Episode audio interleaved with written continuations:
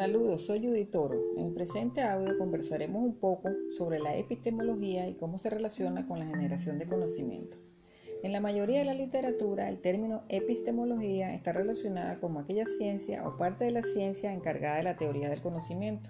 La palabra epistemología deviene de los términos griegos episteme, que significa conocimiento, y logos significa razón. Por lo tanto, ¿qué es epistemología? Es el estudio del conocimiento.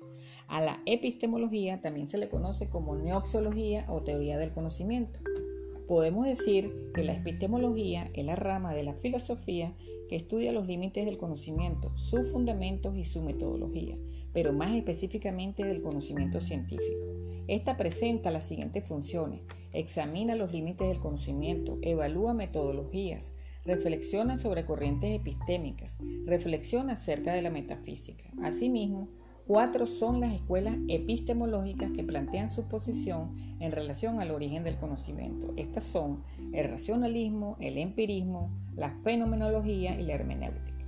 Ahora veamos qué es conocer. Según Martínez y Ríos, 2006, conocer ha sido uno de los grandes temas de la filosofía de todos los tiempos. La Real Academia Española la define como el proceso de averiguar por el ejercicio de las facultades intelectuales la naturaleza, cualidades y relaciones de las cosas. Se puede decir entonces que conocer consiste en obtener una información acerca de un objeto, es conseguir una noticia sobre algo.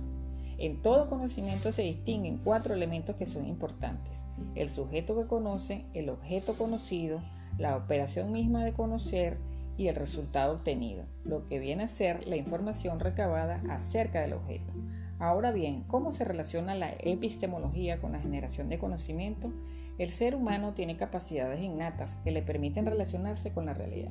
Su capacidad más importante y que lo diferencia del resto de, los animales es la razón. Esta capacidad le permite explicar sobre el mundo que lo rodea, convirtiéndolo en un sujeto con conocimiento, permitiéndole poder elaborar explicaciones de los objetos que forman su realidad.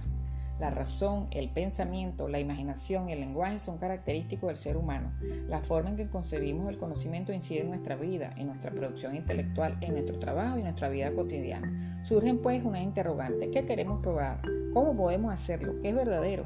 ¿Cómo diferenciar entre una, entre una mentira y una verdad? Todas estas son preguntas de las que se ocupa la epistemología.